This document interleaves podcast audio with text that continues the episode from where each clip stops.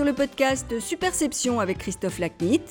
Vous pouvez également retrouver le blog et la newsletter sur le site superception.fr.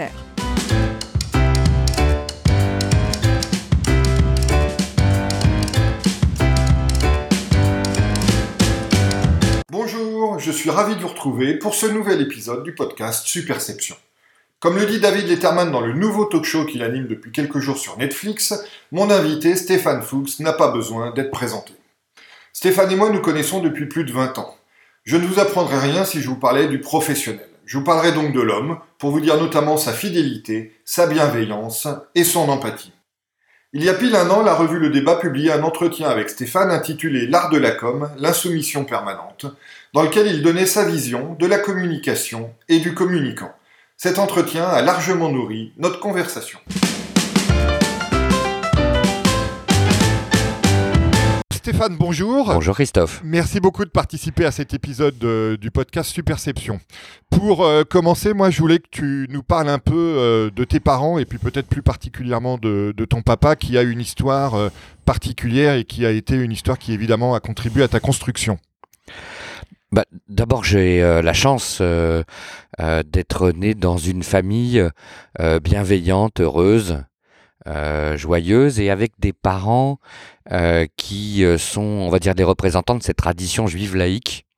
c'est-à-dire assumant une identité, euh, et assumant en même temps euh, une, euh, une laïcité, une indépendance, une appartenance à une seule communauté nationale qui est celle de, de, la France. Ce qui fait d'ailleurs que j'ai été élevé avec du saucisson et pas simplement avec le Shabbat. Euh, qu'on ne faisait pas d'ailleurs. Mon, mon père était, d'un certain point de vue, un, représentant de cette évolution. Hein. ses, ses, ses, parents viennent de Russie.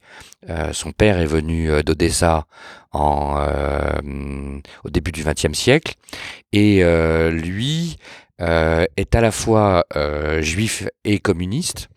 et en réalité, il dira toujours avec humour que c'est ce qu'il a sauvé parce qu'il a considéré que ça faisait deux motifs trop dangereux pour rester à Paris. Et donc il a pris euh, le maquis euh, dès la fin euh, de 1941. dans le dans le Jura d'abord et puis après du côté du côté de Lyon et il disait toujours que c'est cette double appartenance qu'il avait sauvé parce que s'il était resté à Paris il se serait probablement fait comme tant d'autres arrêté. Il avait quel âge quand il a pris le maquis? Et il avait 17 ans. Il avait 17 ans. mon père a toujours considéré qu'on pouvait faire des choses euh, très jeunes. Euh, moi, j'ai adhéré au Parti Socialiste à 15 ans et ça le, ça le réjouissait assez. Euh, voilà. Ensuite, il quitte le Parti communiste dès 48 il, voit assez clairement que le régime euh, est devenu un régime totalitaire. On peut toujours dire, on pouvait le voir avant, plus tard, etc. Mais, mais il le quitte en 48. Et ensuite, il a un, parcours de social-démocrate, ce qui fait que je peux difficilement dire que je m'inscris dans une forme de révolte familiale, et plutôt dans une forme de continuité, euh, proche de Mendès France et euh, aux fonctionnaires, sous-directeur de la sécurité sociale. Il faisait partie de ces fonctionnaires qui, les jours de grève, étant adhérents de Force ouvrière, allaient travailler tout en se déclarant en grève. Et ce que j'aime bien, parce que je trouve que ça, euh, ça pointe du doigt ces jolies contradictions qu'on porte tous en, euh, en nous-mêmes. Euh, et donc ne pas faire son travail était quelque chose, je pense, d'impossible et d'insupportable pour, pour mon père. Donc il allait bosser, mais en même temps ne pas être solidaire d'un mouvement lui était également impossible. Donc il se déclarait gréviste. Alors, comment, comment ce parcours, toi, a contribué à ta construction en tant que, jeune individu? En fait, euh, à la maison, euh, on avait euh, beaucoup de débats enflammés. En plus, mon père avait été euh, euh, à une époque fasciné par les colonies, c'est-à-dire qu'il avait énormément envisagé de faire une carrière dans, les, dans, les, dans les colonies. Alors évidemment, avec la décolonisation, ça tombe mal, mais comme sous-directeur de la Sécu, il fait aussi beaucoup d'international et donc on recevra à la maison beaucoup de ceux qui sont devenus les ministres de la Santé ou des Affaires sociales de pas mal de pays d'Afrique qui, suivant des formations euh, en France, étaient après euh, hébergés ou invités à dîner euh, par, mon père. Donc, et donc du coup, voilà. Et puis, il était d'un courant relativement minoritaire auprès de ses amis. C'est d'abord ceux qui avaient quitté le Parti communiste, qui étaient devenus des sociodémocrates, qui étaient des juifs laïcs. Il y avait une forme de singularité euh, et, des choses qui se, qui se partageaient beaucoup. Euh, ma mère avait des opinions euh, également assez, assez tranchées. Et donc voilà, donc c'est une famille dans laquelle la place du, du, débat, la place du livre, la place de, de, la, réflexion, l'honnêtement de l'engagement a toujours été centrale. Et ce que j'ai, moi, toujours retenu, c'est cette très belle définition que mon père donnait sur le choix qu'il fallait avoir des hommes. Il me disait toujours, tu pourrais faire la différence entre les intelligents et les cons, mais c'est trop facile. Euh, et donc, je te propose une segmentation plus originale, plus subtile. Dit voilà, il y a les, les, les, honnêtes et les malhonnêtes, bien sûr. Mais tu vas prendre un deuxième critère et tu vas mélanger. Il y a les, euh, les, les collabos et les résistants. Il me disait alors, tu vas comprendre, c'est assez simple. Il y en a un, c'est sûr, c'est ton ami, c'est l'honnête résistant. Il y en a un, c'est sûr, c'est ton ennemi, c'est le malhonnête collabo. Mais qu'est-ce que tu préfères entre l'honnête collabo et le malhonnête résistant il y a une seule bonne réponse. Euh, le, malhonnête résistant. D'ailleurs, euh, d'un certain point de vue, euh, ça prouve bien que c'est la valeur centrale dans, la vie. Et que ce n'est pas l'obéissance aux normes qui compte, mais l'intégrité par rapport à une, une morale. Et, donc, ça moi, ça m'a toujours servi de colonne vertébrale. J'ai malheureusement perdu mon père très tôt, mais au fond, cet enseignement est resté. J'avais il n'y a pas si longtemps euh, une conversation euh, avec euh, Vincent Bolloré qui me faisait remarquer que au fond, avec moi, on pouvait faire la différence entre loyauté et obéissance. Il n'y avait pas de doute sur ma loyauté, mais on pouvait souvent s'interroger sur, mon obéissance. Et je trouve que c'est assez vrai, que au fond c'était un très beau compliment qu'il me faisait, parce que bah, ma loyauté n'est jamais prise en défaut. Je pense que j'ai été construit comme ça. Et ton indépendance d'esprit non plus. Et mon indépendance d'esprit non plus. Et donc, et donc voilà. Alors, à partir de ce parcours, qu'est-ce qui te donne envie de poursuivre des études de, droit et euh, de sciences politiques? Au fond, je suis d'abord un lycéen médiocre. Hein. Euh, je consacre beaucoup plus de temps au militantisme politique et à la vie qu'aux études, et donc assez brillamment, je redouble mon bac.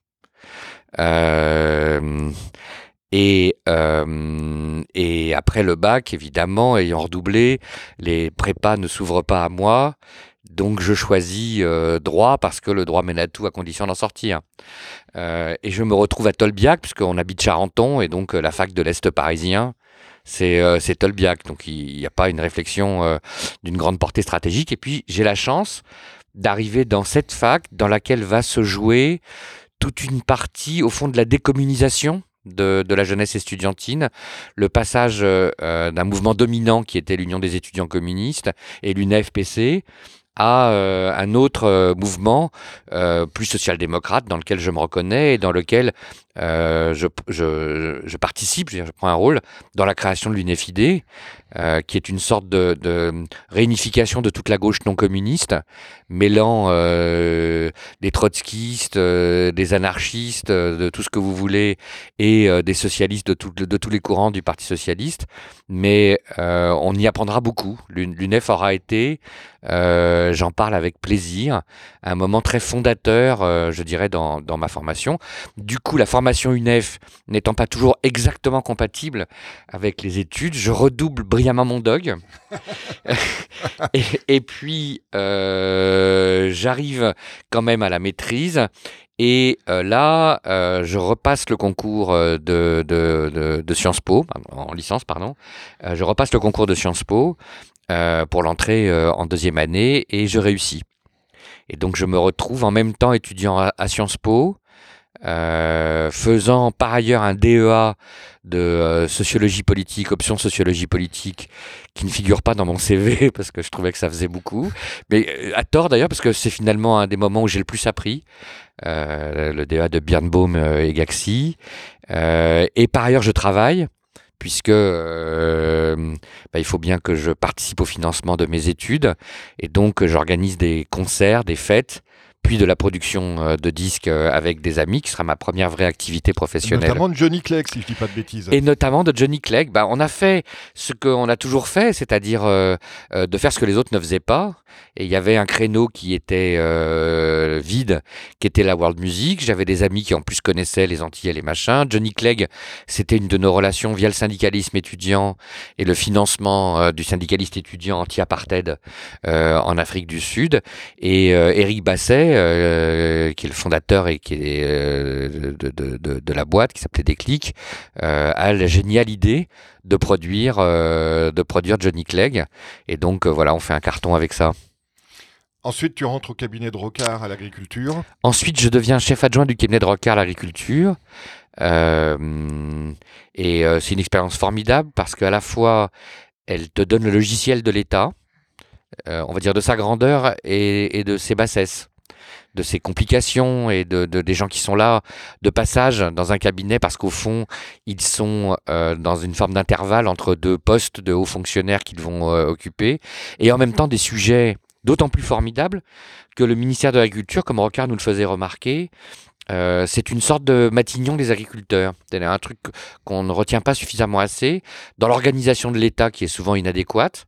Il y a un ministère qui est très intéressant parce qu'il gère d'une manière globale une population au ministère de la Culture, vous gérez à la fois l'éducation, les affaires étrangères, le développement économique, euh, les affaires sociales, les caisses de retraite, euh, la recherche, euh, enfin tout ce qui concerne l'agriculture est intégré dans un ministère qui est le ministère de l'agriculture. Alors c'est parfois co-géré avec d'autres ministères, l'environnement, etc. Mais ça donne quand même une originalité une spécificité qui permet, dans cette cogestion avec les agriculteurs, d'avoir de l'éducation jusqu'à la retraite, euh, une vraie euh, euh, co-construction, on va dire, pour, la filière agricole. Moi, je connaissais rien à l'agriculture quand j'y suis arrivé. et, et, en fait, ce qui amusait beaucoup Rocard, c'était justement mon regard frais, décalé, et notamment par rapport aux enjeux de négociation. Euh, parce que euh, l'UNEF est une très bonne école pour euh, arriver à faire des consensus et, on va dire la Commission européenne, l'Union européenne fonctionne un peu sur le même principe. Donc ensuite, tu crées rapidement une agence de, communication dédiée aux collectivités locales. Bah, en fait, je me retrouve un matin, je faisais du bateau et j'entends la radio et j'apprends que Rocard a démissionné. donc je me retrouve chômeur. Euh, parce que quand on est dans le cabinet, on est euh, révocable ad nutum, hein, c'est-à-dire que votre ministre s'en va, vous êtes parti. En vrai, je suis resté quelques mois de plus parce qu'Henri Nallet, qui est le successeur de Michel Rocard, me demande de faire euh, la transition. et au fond, ces deux années de cabinet m'ont ouvert les yeux sur le fait que, bien qu'ayant fait droit à Sciences Po, je n'avais pas envie de faire une carrière administrative. je m'en ouvre d'ailleurs à, à Tony Dreyfus, euh, et, je lui raconte mes interrogations. Il a cette très belle réponse. Il me dit, oh, de toute façon, le fait même que tu te poses la question est une réponse, donc fais autre chose. Et donc je retourne en réalité dans ma boîte de production de musique, mais pour euh, y créer un département de communication euh, publique. Puis Rocard me rappelle pour la campagne de 1988 euh, où euh, euh, c'est une campagne qui en quelque sorte co-brandé Rocard et Mitterrand. Euh, et je l'accompagne à Matignon quelques semaines, et puis en désaccord sur la ligne de cohabitation, on va dire, dans son propre camp, euh, je m'en vais, mais pour très très très très peu de temps, parce que Jacques Seguela, avec qui je me suis engueulé euh, au sujet de la campagne sur le référendum pour la Nouvelle-Calédonie, euh, m'invite et, me dit que j'avais raison, que cette campagne était une campagne de merde, et que pour pas faire des campagnes de merde, il faudrait venir chez Seguela. J'ai retenu la leçon, je l'ai fait, et donc je suis rentré le 1er décembre 88, donc oh là là mon Dieu, il y a presque 30 ans. Pour faire euh, RSCG public. Pour faire RSCG public, ce qui était moi et une assistante. On était deux. Euh, alors raconte-nous justement un peu Stéphane ce, parcours euh, de près de 30 ans euh, au sein d'Avas, à partir de, la situation élémentaire que tu décrivais au, départ, jusqu'à aujourd'hui, avec des, évolutions dans de nombreux domaines. Bah, moi j'ai toujours pensé d'abord qu'il y avait une constante, c'est qu'il y avait deux métiers qui étaient clés dans notre profession, dans notre industrie. Peut-être parce qu'au fond j'ai eu la chance d'être euh, formé à la fois par Jacques Pilan et par Jacques Seguela. Et j'ai toujours pensé que euh, le métier du conseil et le métier de la création étaient en réalité les deux jambes sur lesquelles on devait avancer. Que ce que l'on apportait à nos clients, c'était un regard euh, décalé, original, parfois courageux, parfois qui se trompe, mais qui en tout cas interroge les marques, les entreprises, leur positionnement. que notre métier était d'interroger des situations complexes pour essayer de créer des solutions d'avenir. Euh, les consultants, au fond, sont souvent formidables pour vous expliquer le passé. Les publicitaires sont beaucoup plus intéressants pour inventer l'avenir.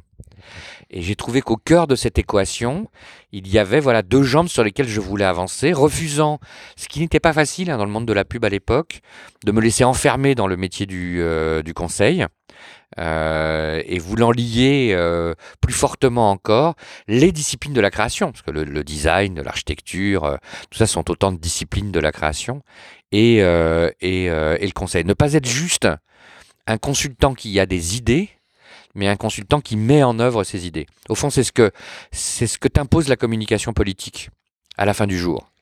et c'est la principale leçon que j'avais retenue de l'échec de la campagne de Jospin euh, en 2002, que j'ai toujours considéré en partie aussi comme étant mon échec, pour une raison simple. On peut toujours se satisfaire d'avoir écrit les bonnes notes, d'avoir vu juste, d'avoir compris qu'on risquait de ne pas être au second tour, d'avoir compris que cette campagne ne marchait pas droit, était pas sur les bons, etc. Mais on peut pas se satisfaire de ça, parce que notre métier, c'est pas seulement d'avoir raison. Notre métier, c'est de faire gagner nos clients. C'est donc d'abord d'arriver à être convaincant avec le client, et puis c'est ensuite d'arriver à mettre en œuvre avec succès ce que l'on a proposé au client. Euh, et, du coup, j'ai toujours été dans l'idée que je ne pouvais pas me contenter de l'idée euh, et du conseil, qu'au fond, je voulais être responsable de la mise en œuvre. D'abord parce que ça t'oblige à avoir des idées plus pratiques et plus réalisables, ça t'oblige à l'humilité, euh, ça t'oblige à assumer les responsabilités d'un métier dans lequel euh, bon, on n'est pas juste là pour écrire des notes et avoir eu raison. On est là pour euh, trouver les solutions. Et ce métier de trouver les solutions, voilà. Et, ce que j'ai toujours aimé moi dans le monde de la com, c'est ce qui fait que ben, on a construit patiemment une sorte de porte-avions. Parce qu'un porte-avions, c'est quoi hein? C'est l'alliance des marins et des aviateurs, l'alliance des consultants et des créatifs, des géomètres et des saltimbanques. Et sur cette hybridation, sur cette dualité qui est parfois une opposition, mais qui, comme souvent d'ailleurs, comme euh, est une opposition créatrice de valeur, créatrice de richesse, de conflit, d'intérêt, enfin d'intelligence, voilà, j'ai j'ai euh, j'ai fait ce travail. Et il s'est trouvé que euh, le monde de la pub étant trop souvent organisé à partir de l'ego des publicitaires, avec euh, une agence qui s'appelle Mon nom à moi sur la porte, et qui n'est pas un projet d'entreprise, mais qui est un projet personnel, le fait d'essayer de bâtir une entreprise a à un moment donné rencontré ce que nos clients, les entreprises, souhaitaient. Alors prenons un exemple peut-être, euh, Stéphane, de, de, ce que tu viens d'expliquer avec le cas Orange Bank, mmh. le, le, lancement euh, dont tu, auquel tu as récemment euh, contribué. Explique-nous justement quel, quel, est le rôle de l'agence et peut-être quel est ton rôle à toi dans une telle initiative. Bah, le premier rôle, c'est c'est d'avoir une idée forte à partir de laquelle la communication va pouvoir se construire. Et au fond, on l'a fait avec un, un, motto qu'on avait devant les yeux pendant euh, toute cette opération qui était Nous ne sommes pas l'application mobile d'une banque, nous sommes la banque d'un opérateur mobile. Ce qui, du coup, t'oblige à tout prendre différemment.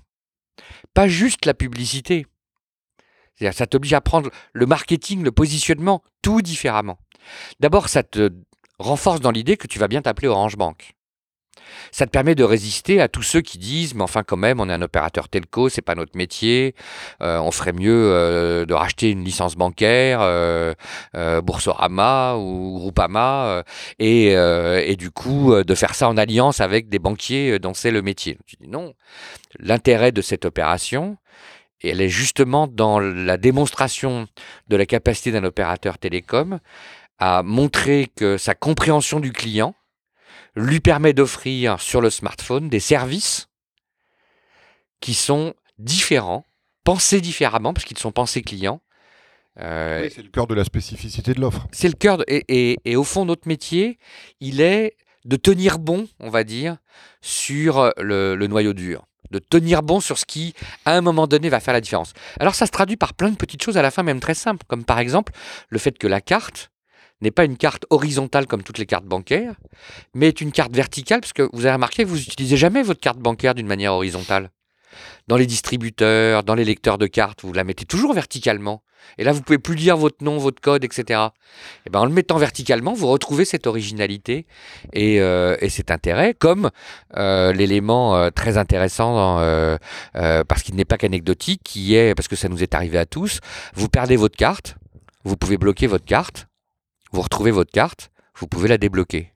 Et donc de penser en fonction des usages et non pas en fonction du back-office euh, et de la problématique de la banque, a été voilà, un élément central qui, depuis la marque, jusqu'à son positionnement, jusqu'à sa carte de crédit, en passant par euh, l'ensemble de sa communication, au format téléphone, donc vertical, très légèrement décalé, parce que la vie n'est pas un truc rigide et tout droit, et eh ben, euh, a, fait le carton que l'on voit, et a probablement en plus été faut jamais dire la plus belle, mais en tout cas l'une des plus belles campagnes corporate pour Orange, parce que ça a permis aux Français de toucher du doigt le potentiel d'innovation, d'intelligence, euh, de savoir-faire, on va dire, qu'il y avait euh, dans cette entreprise. Pour conclure avec quelques euh, questions sur, sur ton parcours avant de passer au, au, cœur de la thématique de notre conversation, si tu regardes ce parcours et que tu te disais que tu avais pu faire une ou plusieurs choses différemment, quelles seraient-elles éventuellement? Alors on pourrait toujours se dire, euh, euh, c'est dans les campagnes dans lesquelles on a échoué qu'on se dit qu'on voudrait faire différemment. C'est d'ailleurs pas pour ça que forcément on réussirait. Euh, mais surtout, alors moi j'ai un appétit de futur permanent. Je trouve que c'est un métier qui est magique parce que pour peu qu'on garde cette curiosité, on se bonifie. parce qu'on apprend, parce qu'on a de l'expérience, et parce qu'en plus on sait que l'expérience peut être un faux ami. Et il faut en même temps la voir et en même temps la dépasser. Pourquoi un faux ami Parce que les solutions d'hier sont très probablement euh, pas du tout les solutions de demain. Et qu'il faut passer notre temps à inventer des solutions nouvelles, des positionnements nouveaux, que la société évolue, que l'opinion évolue, que le consommateur évolue, le contexte euh, évolue. Et donc, du coup, c'est un métier qui est extraordinaire parce que refaire ce qu'on a fait hier est plutôt la garantie de l'échec que du succès. Alors, ça introduit une question que je voulais te poser. Euh, tu as atteint le pinacle de, Havas, euh, tu as atteint aussi le pinacle de ton métier. Donc aujourd'hui, comment tu fais pour euh, te, challenger, te remettre en question et au quotidien essayer d'apprendre malgré cette, cette position assez unique que tu occupes aujourd'hui? Oh, euh, d'abord en rigolant, je me dis que ça fait longtemps que j'occupe un poste de fin de carrière, et donc c'est euh, c'est drôle. Ça va mal finir. Euh, forcément, un jour ou l'autre. et mais je crois que c'est d'abord parce que moi, ce que j'aime, c'est être chez les clients. Et ce que j'aime, c'est les problématiques clients parce que tous les jours, ça t'oblige à inventer des choses nouvelles. Et le challenge, il est permanent.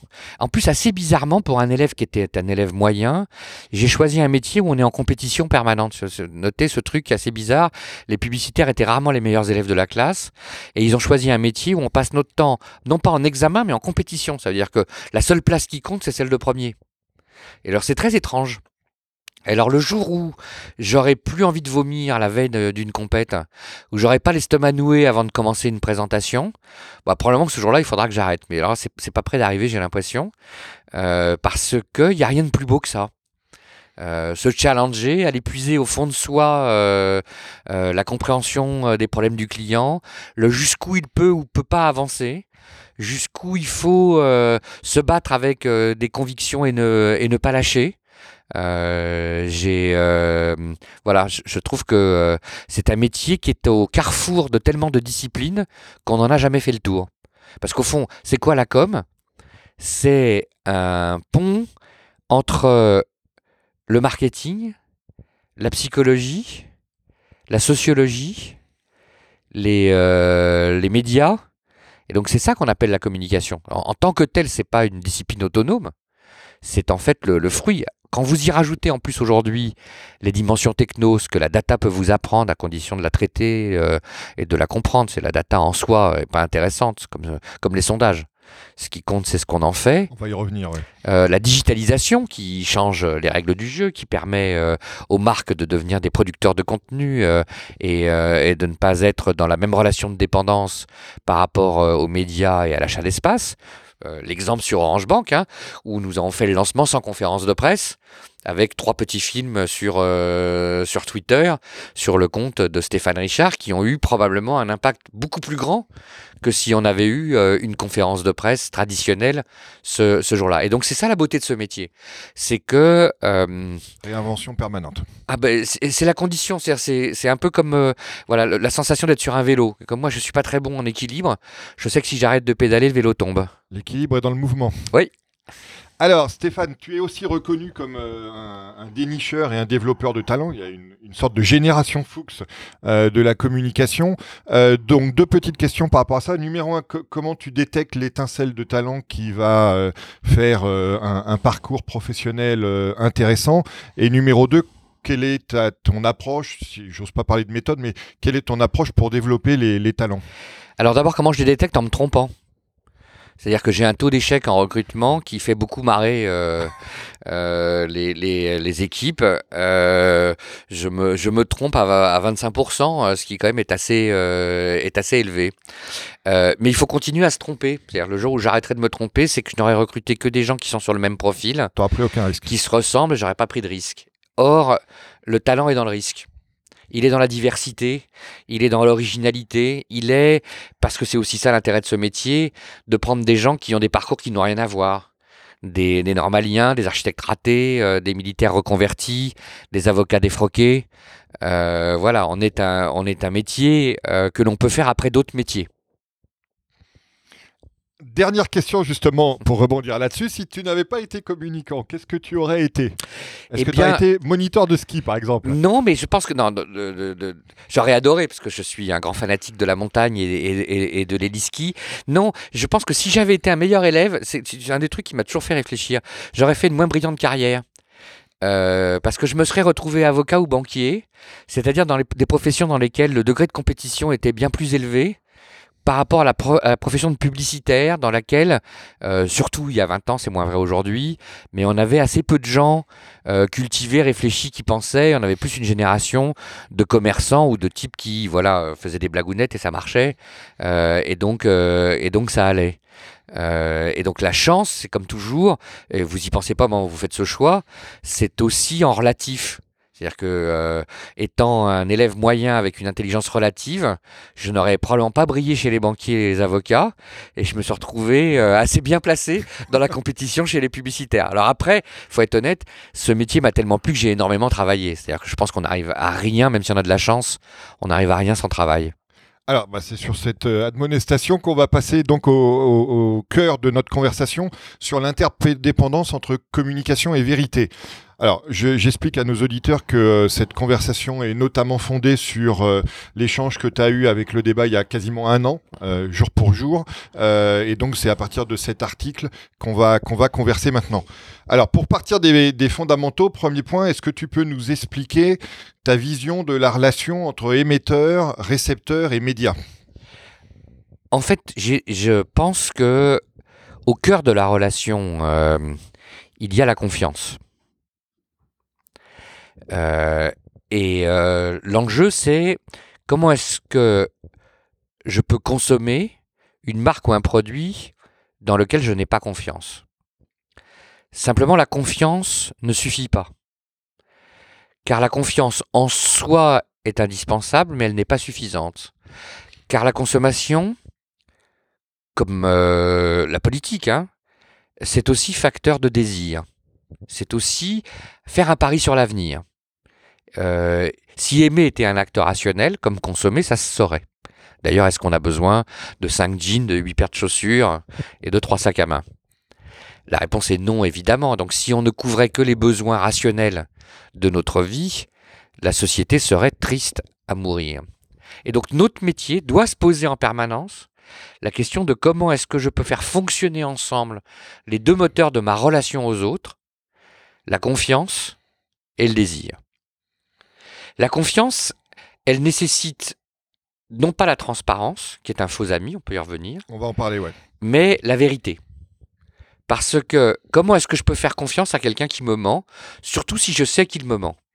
On a publié, nous, en 2003, une étude prémonitoire qui s'appelait La société de défiance généralisée, et qui montrait cette évolution qui est qu'après ne pas avoir perdu confiance dans les politiques, en même temps des politiques qui en général font le contraire de ce qu'ils avaient promis, c'est normal que les Français aient perdu confiance dans les politiques, les Français avaient perdu confiance dans les médias et perdu confiance en réalité dans toutes les autorités, y compris d'ailleurs les autorités scientifiques, et que dans une société devenue télévisuelle, donc émotionnelle, on était dans un, dans un conflit euh, asymétrique entre la rationalité portée par euh, le scientifique en bouche blanche et l'émotion portée par euh, le consommateur qui pleure. Et que dans ce conflit asymétrique, si on ne trouvait pas des solutions, on portait le risque d'une destruction en réalité de tout ce qui fonde une société, de vivre ensemble et, euh, le consommer. Et que du coup, les, les médias devaient être traités avec cette vision qui est euh, que mon sujet n'est pas d'obéir aux besoins de transparence des médias, parce que pour eux, et je les comprends, c'est légitime de leur point de vue, le plus je peux en raconter, le plus je peux dire, euh, le plus je fais mon métier, mais euh, que je devais imposer ma propre grille de lecture qui éditorialise la transparence pour en faire une vérité. D'ailleurs, la transparence est, d'un point de vue étymologique, un faux ami. C'est-à-dire, si quelqu'un qui écoute ce podcast se dit il est sympa Fuchs, mais il est transparent, je suis pas sûr que je dois le prendre pour un compliment. Si toi-même tu dis, bah, tu vois, donc ça ne marche pas. On voit bien que la transparence n'est pas un vrai ami. Voilà. Mais le mensonge non plus. Et donc tout ce qui doit, tout ce qui est dit doit être vrai. Euh, et c'est un sujet euh, voilà important. Alors c'est d'autant plus vrai aujourd'hui où nos sociétés avec le digital gardent la mémoire de tout et, euh, donc euh, nous oblige à réfléchir avant de dire des conneries. Alors, cette relation que tu décris, et on l'a abordée rapidement tout à l'heure, elle est aujourd'hui euh, bouleversée par le développement du, phénomène Big Data, mmh. qui permet évidemment aux émetteurs d'avoir sur les récepteurs des informations d'une précision sans précédent. comment tu abordes ou comment tu appréhendes, d'ailleurs dans les deux sens du, du terme, cette évolution et cette apparition technologique? Alors, avec fascination pour ce qu'elle permet et avec euh, et avec comment dire avec la volonté en même temps de ne pas me laisser piéger par, euh, les biais du data, et notamment un, biais qui est ce qu'on voit d'ailleurs au travers des algorithmes euh, sur les réseaux sociaux, qui est l'enfermement dans ceux qui me ressemblent. Au fond, paradoxalement, alors surtout pour moi, qui fait partie d'une histoire où on a mis longtemps pour sortir du ghetto, j'ai une forme de terreur devant le fait que les réseaux sociaux me renvoient à ceux qui me ressemblent. Parce que j'ai liké ce qu'ils disaient, parce que euh, c'est à ça que je me suis connecté, et donc l'algorithme arrive assez facilement à calculer mes centres d'intérêt. Bulle de filtre. Et donc à me proposer. Le danger, c'est que quand je fais ça, je ne perçois plus la société. Je ne vois plus ce qui se passe en dehors de ceux qui me ressemblent. Or, la société, c'est de ne pas être confronté que aux, euh, autres soi-même. Euh, et au contraire, d'aller s'enrichir de points de vue différents, de gens différents. C'est d'ailleurs pour ça que les enjeux de diversité, etc., sont majeurs, y compris euh, dans, dans nos métiers, bien évidemment, parce que les publicitaires eux-mêmes vivent pas au travers de codes euh, ils, finissent par se ressembler tous et donc par faire, y compris tous la même pub, si on n'y prête pas un petit peu euh, attention. Mais le, monde de la data comporte ce risque. Un exemple, parce que c'est une des réflexions euh, qu'on peut se faire en ce moment dans les réflexions qu'on a pour, pour Carrefour au travers de la transition alimentaire. On va en parler tout à l'heure de Carrefour. je peux juste donner cet exemple. Si, si je fais sans y réfléchir l'utilisation immodérée de la data, je vais forcément communiquer sur le bio et mes promotions sur le bio à ceux qui consomment déjà du bio. Et donc je vais être à côté de mon vrai insight stratégique qui est le bio pour tous, le mieux consommé pour tous. Et donc mon sujet, c'est d'utiliser la data pour ne pas me laisser enfermer par la data. Et donc d'aller chercher dans euh, la customer dans, dans l'expérience du client, des moments où il va être plus réceptif éventuellement à mon message pour que je puisse lui faire des propositions nouvelles. Je prends un exemple tout simple, c'est euh, à un moment donné euh, un jeune couple euh, avec, avec un jeune enfant est parfois beaucoup plus sensible à ce qu'il se met à consommer. Il passe de la junk food et de la pizza éventuellement à d'autres choses. Et donc là, il y a un moment où je peux lui faire des propositions pour l'amener à une meilleure consommation avec des bons prix et donc à être pertinent, on va dire, dans mon usage de la data. Voilà. Mais j'essaie de faire un usage donc intelligent de la data, qui est de ne pas me laisser piéger par l'algorithme ou l'occurrence, mais de maîtriser la data, parce que je pense que c'est toujours l'intelligence humaine qui doit prendre le dessus, pour utiliser la data pour aller là où je veux aller. Et si là où je veux aller, c'est élargir le champ de ceux qui consomment des produits bio, de ceux qui consomment mieux, de ceux qui se préoccupent de ce qu'il y a dans leur assiette, de la transition euh, alimentaire, alors je dois porter euh, euh, cette attention et je dois trouver dans la data les populations justement qui vont être sensibles à mon message. Alors à côté du thème de la vérité, il y a, une autre valeur qui se développe aujourd'hui, notamment sur le web social, qui est l'authenticité. comment tu la perçois? Comment tu envisages son rôle dans la communication?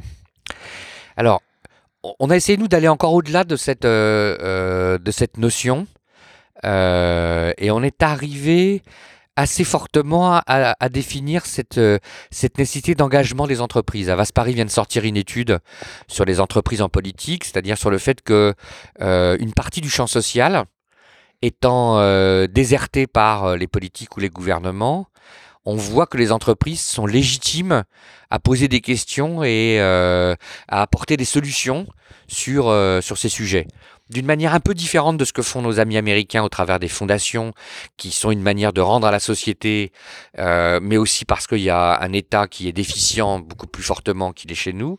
Mais la problématique est quand même la même aujourd'hui sur des sujets d'éducation, d'inclusion, de traitement des problématiques de, euh, de, banlieue, de solidarité. On a des, on a et d'environnement évidemment. On a des tas de problématiques dans lesquelles les entreprises sont attendues sur le fait d'aller plus loin que simplement de bien faire leur métier, mais sont attendues sur le fait de s'engager dans des combats. Authentique, ça va de soi, mais de s'engager dans des combats. Euh, BNP Paribas est allé encore plus loin en créant une direction de l'engagement pour montrer que ce sujet-là devenait central, on va dire, dans la vie de l'entreprise.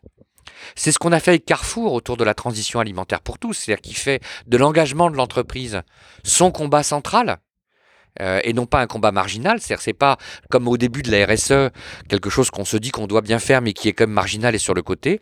C'est quelque chose qui devient au cœur de la relation avec euh, les clients, avec euh, avec l'environnement.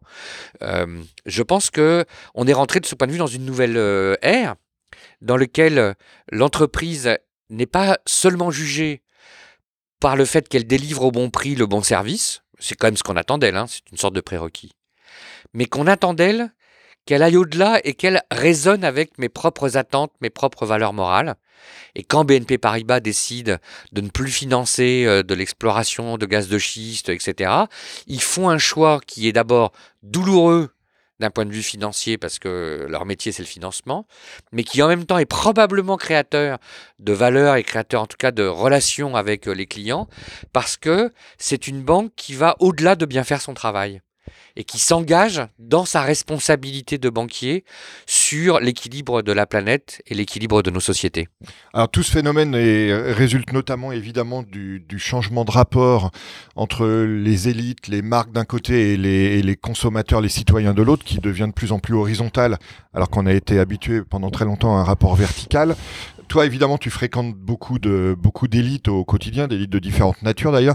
Comment euh, et c'est difficile de généraliser la réponse, je comprends bien, mais comment euh, les vois-tu euh, réagir au fait qu'elles perdent le monopole à la fois sur l'information et aussi sur l'expression qu'elles ont eue euh, pendant si longtemps Il y a d'abord il y a plusieurs types de, de, de, réactions. Il y a, je le vois bien, euh, une part euh, d'anxiété, d'angoisse même, face à une société dont les réactions de plus en plus violentes leur paraissent de moins en moins lisibles, avec euh, des médias et parfois même des institutions qui jouent le jeu trop facilement de la dénonciation publique. Et euh, je vois bien qu'il y a un côté presque victimaire dans une partie des élites qui considèrent que en réalité elles sont devenues des cibles et que ce n'est plus un privilège, c'est un risque que euh, d'être dans cette catégorie, on va dire, en, quelque sorte. La deuxième chose, c'est qu'en même temps, ça oblige à une responsabilité plus forte. Euh, encore une fois, je ne suis pas un apôtre de la transparence.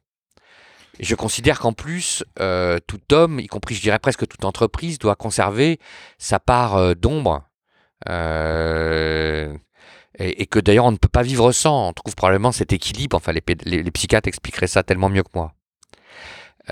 Euh, mais, pour autant, le fait d'être obligé à plus de droiture, plus de rectitude, le fait d'être obligé à intégrer davantage le respect de l'autre et de ne pas être dans une situation de euh, dominant et de dominé parce que la société se rééquilibre dans ses pouvoirs, offre aussi plein d'avantages et d'opportunités. Euh, d'abord, ça soigne un certain nombre de mots. On voit tout ce qui s'est passé sur le harcèlement sexuel, etc. Euh, et, tant mieux, même s'il y a des risques parce qu'il y a des excès et des abus, mais tant mieux. Parce qu'il y en avait trop avant, dans l'autre sens. Euh, mais surtout, je pense qu'une partie des élites ont parfaitement compris ça et travaillent aujourd'hui à s'adapter d'un certain point de vue à ces nouvelles règles du jeu. C'est-à-dire nouer avec euh, ces publics une relation de confiance dans lequel en plus on n'est pas dans l'abus médiatique. Hein. il y a quand même un vrai sujet sur le, le, rapport signal-bruit, donc sur le, le volume de, de, la prise de parole, de le faire sur des sujets euh, sur lesquels on délivre non pas de la communication mais des actes. Euh, et c'est en cela que la notion d'authenticité nous a à un moment donné fait le pont. J'allais exactement dire la même chose, on est d'accord. C'est ce qui permet à un moment donné, on voit bien, euh, je prends l'exemple, hein, la transition alimentaire pour Carrefour euh, n'a de valeur que parce que dans la semaine qui a suivi, ils ont pris la décision de ne plus commercialiser les poulets élevés en cage, de ne plus vendre en février mars les barres de pêche sauvage pour pas avoir de prélèvement au moment de la reproduction, de signer des accords avec des paysans dans l'ouest de la France pour faire du bio, des farines bio, en s'engageant sur 3 à 5 ans d'achat à prix stabilisé. Voilà. Et donc, on n'est plus dans la com. Walk the talk. On n'est plus dans la com. Et donc, c'est à ce moment où, c'est à ce, moment-là que les choses deviennent intéressantes. Voilà. C'est quand d'ailleurs la communication est une aide à la transformation et crée des obligations. Euh, la communication ne peut pas être une aspirine avec laquelle on soigne un cancer. Moi, j'ai l'habitude d'utiliser cette formule pour dire n'attendez pas de l'aspirine, enfin de, la com, qu'elle fasse autre chose que ce qu'elle peut faire. Si vous pensez que c'est une aspirine qui va soigner votre cancer, bah, vous allez mourir. Et donc, si vous avez un cancer, il faut, euh, voilà, faut autre chose. Alors, euh, tu, soulignes dans le débat que de nos jours, on met moins longtemps à construire une marque euh, en politique. Mais tu notes aussi qu'en contrepartie, les marques disparaissent aussi beaucoup plus rapidement euh, que par le passé. Donc, par, par, rapport à, ce que tu expliquais il y a un an, comment tu analyses aujourd'hui la, la, communication d'Emmanuel Macron et quelle est, à ton avis, sa capacité à s'inscrire dans la durée et à devenir une marque qui dure? Alors, d'abord, ça vaut la peine. Euh, d'ailleurs, c'était le risque que j'avais pris volontairement, c'est-à-dire de m'exprimer avant l'élection. Euh, et quand on relit euh, le débat à l'aune de ce qui s'est passé ensuite, puisque c'est une interview qui est faite en décembre. Hein, ouais, elle est sortie en février. Elle est sortie en février, mais elle est, elle est enregistrée en décembre. J'ai pas un mot à retirer. Deux, il y a deux éléments, c'est-à-dire comme toujours, il y a une part qui est dans la responsabilité des adversaires. Au fond, le système politique reposait sur des offres politiques nées au début du XXe siècle, non adaptées aux problèmes de la fin du XXe et surtout du début du XXIe. Incapable d'anticiper de, les problématiques du euh, rapport à la digitalisation, à la mondialisation, les nouveaux rapports sociaux, les nouveaux rapports économiques qu'il y a dans les sociétés, les problématiques euh, identitaires, sécuritaires qui existent dans nos sociétés. Et donc à partir du moment, plus évidemment le rôle de l'Europe, et donc à partir du moment où les forces politiques se sont construites sur des euh, sujets qui ne sont plus ceux qui les rassemblent, et où en plus il n'y a plus d'affection sociétatis entre eux, il suffisait de voir le, le reportage sur la campagne de Fillon, au contraire, pour voir que le, poids des haines recuites, pour qu'à un moment donné, tous ces gens se fassent la peau euh, entre eux, la disparition de ces deux offres politiques inadaptées, liées au passé, faites de gens qui ne s'entendent sur rien, même plus sur le fait de prendre le pouvoir ensemble, était prévisible. Et donc c'est arrivé. La deuxième chose, c'est que euh, Macron intègre euh, une équation assez rare, c'est-à-dire à la fois une triangulation sociologique et une triangulation médiatique dans son euh, rapport à sa com. Sociologiquement, il se bâtit sur le et en même temps, euh, on avait inventé pour DSK le et et sur après ni privatisation ni euh, voilà on avait on avait inventé le et euh, et le, en même temps est une formule qui est formidable parce que il est là où est la société qui est d'emprunter en même temps à la gauche et à la droite pour essayer de trouver des solutions qui font avancer la société française. Deux, d'essayer de répondre aux enjeux qui sont ceux d'aujourd'hui, c'est-à-dire une dette trop forte, un État qui est devenu pour partie inefficace. Il n'y a qu'à voir comment ça s'est passé quand il a neigé. Et en tout cas, euh, voilà, qui répond pas, qui répond pas aux enjeux. Et en même temps, un attachement que l'on a au service public sur toute une série de, de, de, choses, parce que l'on est en même temps dans la volonté de l'éducation, de, de la santé gratuite et, pour tous, et en même temps, on a envie de payer moins d'impôts. Et donc, comment est-ce qu'on dépasse ces contradictions, au moins il pose euh, les questions, il avance sur ces sujets et il modifie à l'extérieur l'image de la France. Et le deuxième élément, c'est qu'il a compris que l'enjeu, c'était aussi d'incarner. C'est-à-dire qu'au fond, euh, euh, la verticalité du pouvoir, c'est qu'on demande à un homme politique non pas nécessairement d'être toujours de votre avis, mais de vous rassurer sur le fait qu'il va bien faire le job. En cela, il n'est pas neuf. Hein. C'est euh, Mitterrand euh, en 81 sur la peine de mort qui, je vous le rappelle, une semaine avant le premier tour de la présidentielle, confirme dans une interview télévisée qu'il est pour l'abolition de la peine de mort. Euh, voilà. Tout le monde pense à ce moment-là, enfin tout le monde, les journalistes et observateurs, qu'il a donc perdu l'élection présidentielle, alors qu'en réalité il l'a gagnée parce qu'il a montré aux Français sa capacité parce qu'il a des convictions, être capable d'aller contre l'opinion sur ses convictions. Au fond, un chef, ça doit chefer. Et un président, ça doit présider. Et Macron a parfaitement assumé cette équation.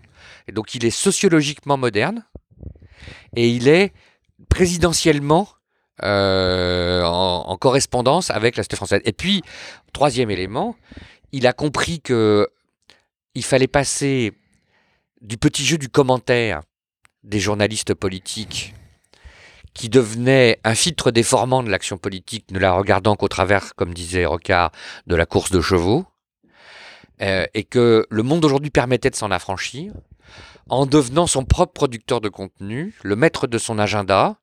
Et moi, j'ai toujours pensé que de ce point de vue, les Français regardaient la communication comme on regarderait un animal en laboratoire, parce que, au fond, la com, c'est pas ce qu'il y a de plus compliqué quand tu es chef d'État. Mais si tu fais pas bien la com, comment est-ce que tu pourrais bien faire le reste? Et donc la com est plus importante que la com, parce qu'au travers de la com, ce qui se joue, c'est la démonstration qu'un président fait de sa capacité à maîtriser des choses. C'est la métacom.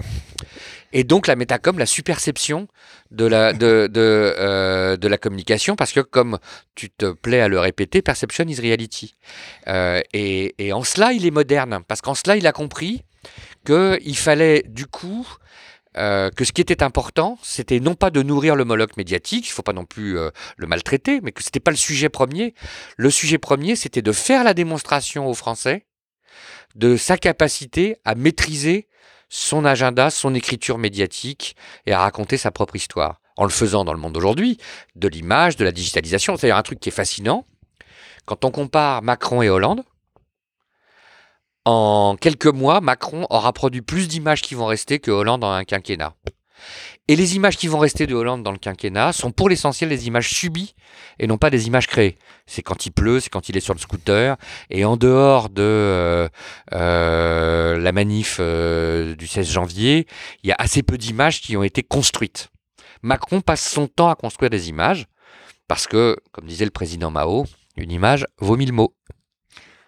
Alors, Stéphane, en réfléchissant à notre, à notre entretien, j'ai relu l'interview qu'avait donné en 95 Jacques Pilan, euh, donc euh, euh, metteur, metteur en scène et en musique de la communication de, de Mitterrand et de Chirac successivement à l'Élysée, au débat. Donc, un, peu, un peu le pendant de celle que tu as donnée 22 ans plus tard. Et je voulais t'interroger sur deux concepts qu'il expliquait à l'époque. le premier, c'est pour ça que Pilan est resté célèbre. Alors, on l'a on l'a parfois caractérisé, ou caricaturé comme un peu le, philosophe de la rareté en communication.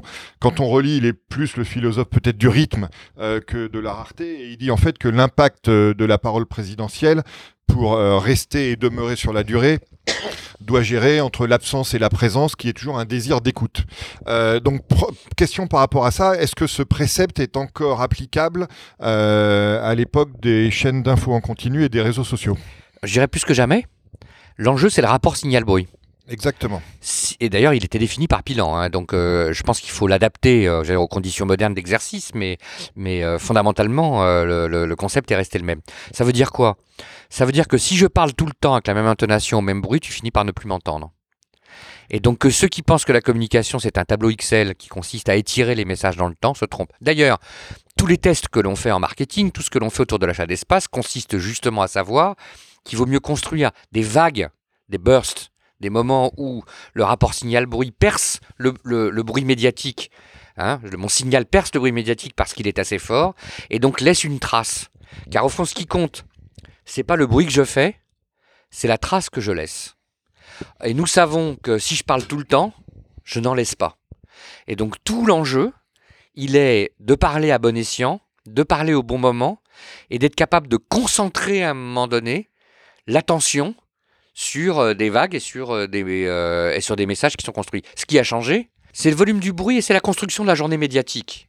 il y a 22 ans, quand Pilan s'exprimait dans le débat, la journée médiatique, c'était on commençait sur Europe 1, puis on avait le papier dans le monde à 13h, et on finissait aux 20h de TF1. Cette construction médiatique-là n'existe plus. T'es passé en flux on est passé en flux, on est passé sur des mécaniques dans lesquelles euh, je lance Orange Bank par un tweet euh, à 8 heures du matin, je génère un volume sur euh, l'ensemble des médias, j'ai poussé un certain nombre de choses, voilà. Et donc je, je gère différemment la symphonie deuxième précepte de, Pilan, il explique que euh, la, communication et l'image présidentielle est construite selon deux axes. Un axe vertical qui incarne la puissance symbolique, si on peut dire, et un axe horizontal de proximité. Euh, donc même question, est-ce que cette, euh, cette approche est toujours pertinente alors qu'avec les, réseaux sociaux, et on en a parlé un peu tout à l'heure quand on parlait d'authenticité, on a une forme de proximité euh, latente et parfois factice qu'essayent de développer avec leurs euh, citoyens les leaders politiques Alors oui, mais pour la fonction présidentielle, ça demeure. Il y a un enjeu qui est qu'un président, ça doit présider. Et donc ça renvoie à un rapport d'autorité. Et au fond, un président qui est mis en difficulté par rapport à son autorité, qui est ridicule, euh, est un président qui est affaibli. L'image du scooter de François Hollande était terrible de ce point de vue. C'est-à-dire que c'était pas le côté euh, j'ai une maîtresse. Je pense que tout le monde s'en fout. Ce qui était terrible, c'est qu'il était ridicule à l'arrière sur son scooter, euh, essayant d'échapper aux paparazzi et tombant dans leur piège. Parce qu'au fond, si tu n'échappes pas au ridicule d'une photo faite par un paparazzi, euh, tu n'es pas jupitérien. Voilà. Et donc, euh, et donc euh, c'est bien ça qui est le sujet. La proximité, il faut s'entendre sur ce qu'on entend par proximité. la fausse proximité, ça n'a jamais marché. Quand Giscard s'invitait chez les Français avec son accordéon, il était aussi ridicule que d'autres qui se sont risqués à ce type d'opération de communication depuis. Et donc il faut aussi parfois être dans la diète médiatique, c'est-à-dire faire des choses sans médias et sans journalistes pour qu'elles conservent justement leur authenticité. Mais les réseaux sociaux permettent de mettre en scène le rapport direct du président aux individus. Et ça nous raconte autre chose. Ça nous raconte sa capacité d'écoute, son éventuelle empathie ou manque d'empathie. Euh, ça raconte aussi comment est-ce qu'il est, euh, euh, comment est-ce qu'il se comporte dans des situations compliquées, dans des situations de tension.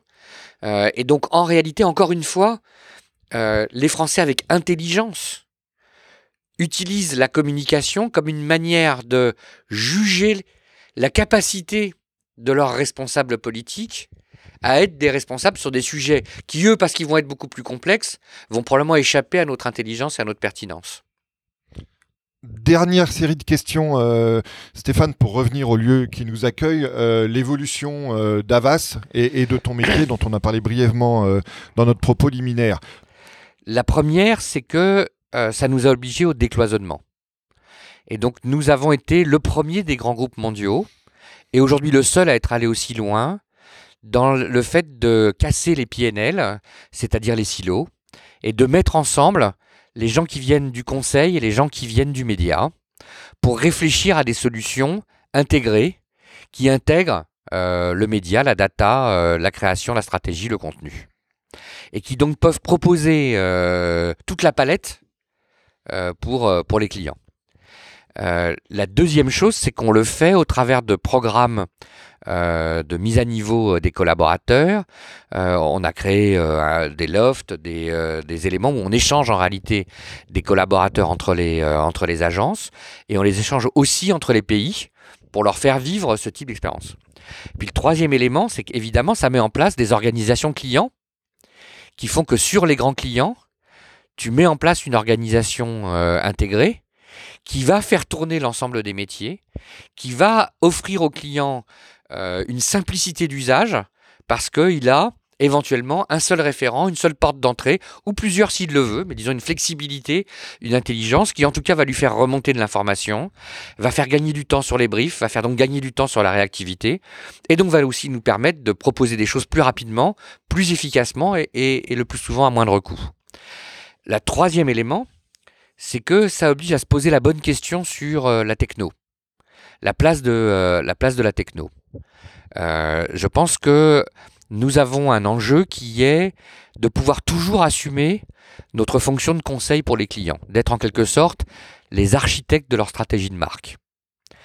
Architecte de la stratégie de marque, ça ne veut pas forcément dire que nous sommes le maçon ou le plombier de tout.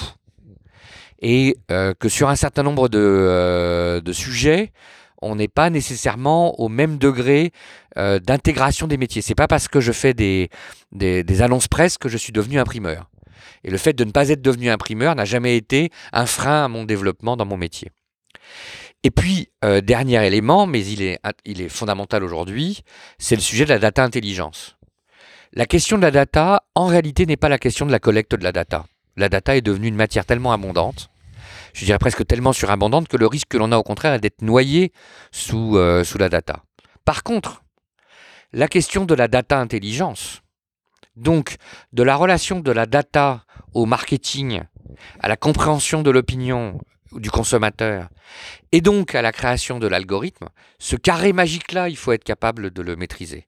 Et donc disposer à l'agence des mathématiciens, des statisticiens, des informaticiens, mais aussi des sociologues et des marketeurs qui vont être capables, en travaillant ensemble, d'extraire de la data l'intelligence qui est nécessaire pour, euh, pour le client, ça évidemment, ça a une valeur centrale. Et donc on retrouve ce qui fait d'ailleurs l'intérêt de notre métier, c'est de ne pas laisser les disciplines fonctionner en silo les unes à côté des autres, mais de créer de l'intelligence collective. Pilan, on l'aura beaucoup cité aujourd'hui, mais tant mieux, à tous ces... non mais tout honneur, euh, disait, notre métier est verbomoteur.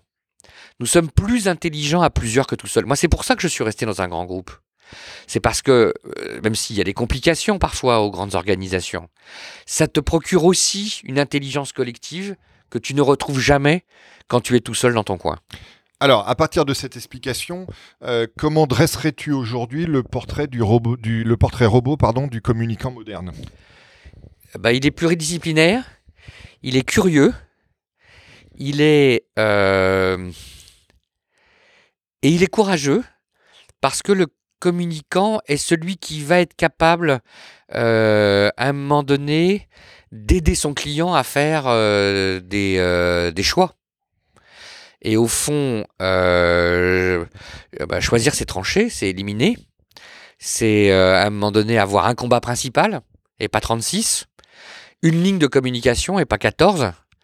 Euh, et, et cet enjeu-là est l'enjeu central. Au fond, notre métier, encore une fois, c'est d'inventer pour nos clients les solutions qui n'existent pas, si possible aux problèmes qui ne nous ont pas encore posés. Mais à minimum aux problèmes qui nous ont posés.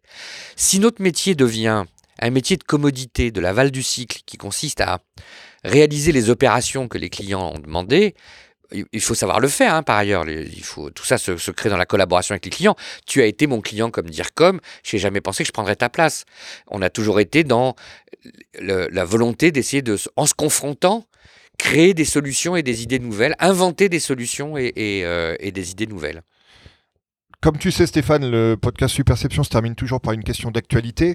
Donc, euh, pour rebondir sur ce que tu expliquais de, de, ton métier actuellement, suite aux, nombreuses révolutions qu'il connaît, est-ce que tu peux nous mettre ça de nouveau un peu de manière concrète, comme tu l'as fait sur le cas Orange Bank, mais cette fois-ci sur une annonce encore plus récente, qui a été l'annonce de la nouvelle stratégie de Carrefour?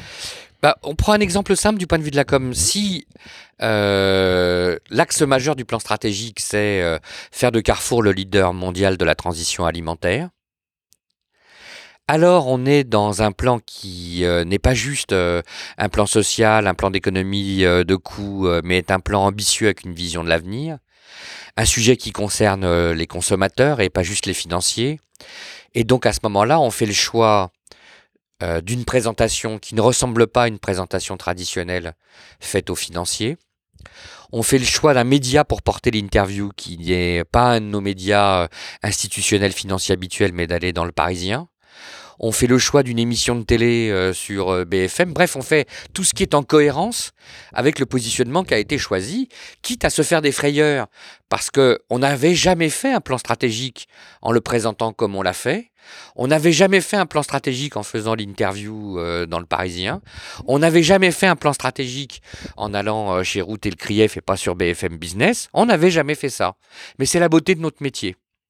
Et c'est à ce prix-là, c'est-à-dire celui de la cohérence qui donne de la puissance, qu'on y, euh, on y arrive quand on a la chance d'avoir un client qui, depuis sa direction de la communication jusqu'à sa direction générale, est capable de, de dire banco, euh, on va faire ce qui n'a jamais été fait.